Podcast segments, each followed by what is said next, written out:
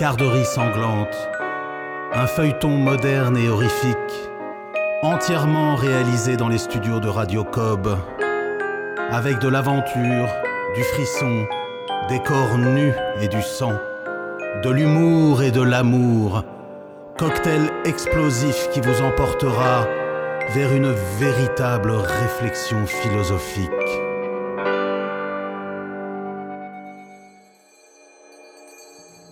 Il y a du monde chez le commandant cet après-midi-là. Les volets sont fermés pour préserver la fraîcheur. Un petit ventilateur électrique agite les feuilles fanées d'un bouquet planté dans un vase ébréché.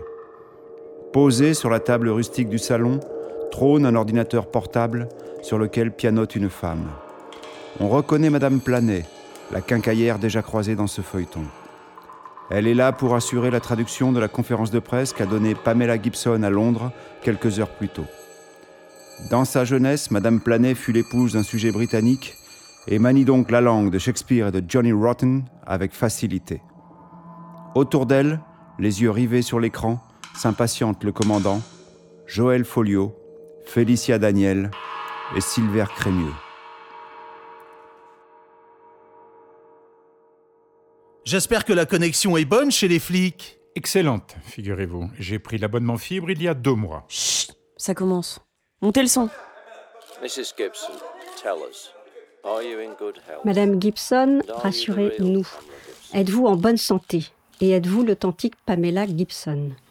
Do I look like an imitation?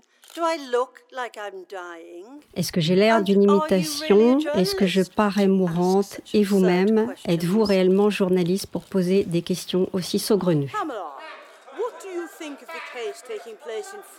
Pamela, que pensez-vous de l'affaire qui se déroule en France? Les enquêteurs auraient évoqué des clones.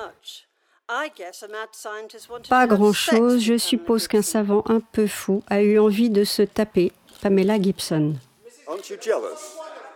N'êtes-vous pas jalouse, mal à l'aise? Craignez-vous pour votre vie? Pas le moins du monde, ni jalouse, ni effrayée. Je suis curieuse et je vais sans doute aller en France pour voir ça de plus près. Oh mince, il n'y a plus de connexion. On n'a vraiment pas de chance. Tant mieux, on a entendu l'essentiel et c'est bien assez pour moi. C'est une petite écervelée égocentrique qui a l'air de péter la forme. Je ne vois pas en quoi sa bonne tension et son teint frais vont nous aider dans notre enquête. C'est vrai, nous voilà guère plus avancés. Je reste quand même bluffé par la ressemblance entre la comédienne que nous venons de voir et les trois victimes. C'est troublant. C'est même effrayant. Sidérant. À mon tour, je trouve ça... euh... inspirant. Inspirant? Oui, inspirant. J'écris, moi, madame. Ma plume est le trait d'union entre vos investigations infructueuses et l'impatience de mes lecteurs. Ils veulent savoir, et mieux que ça, ils veulent vibrer. En attendant de faire vibrer le lectorat avide de Silver, j'ai une petite question à vous poser à tous les trois. J'ai croisé un drôle de petit bonhomme en allant à la quincaillerie du village récemment. Il doit facilement peser 120 kilos, a vraiment l'air méchant et parle avec un accent italien. Ça vous dit quelque chose? Egidio Tracono. Personne ne sait qui il est réellement, mais tout le monde le connaît. C'est normal, il fait peur à tous ceux qui le croisent. Mais on n'a rien à lui reprocher. À part ses yeux qui traînent sur toutes les poitrines féminines, et surtout les grosses. Et on sait où il habite? Précisément. Il est l'homme à tout faire du châtelain, du village. Il mène une vie de château, donc. Résumons. Ce pachyderme obsédé de mamelles joue les domestiques auprès de son bon maître qui règne sur un bout de château. En quoi ce larbin nous intéresse-t-il? Attendez de le voir et vous comprendrez.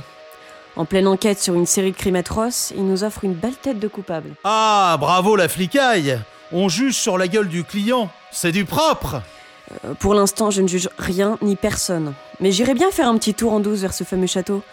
Disons en fin de journée, pour mieux observer ce qui se passe là-bas à la faveur de l'obscurité. Quelqu'un pour m'accompagner? Allons-y Euh, moi, je dois rentrer, hein, préparer le souper de mon mari. Pas de problème, Madame Planète. Merci pour votre participation. Et n'oubliez pas, je viens chercher mes rapalades chez vous demain matin.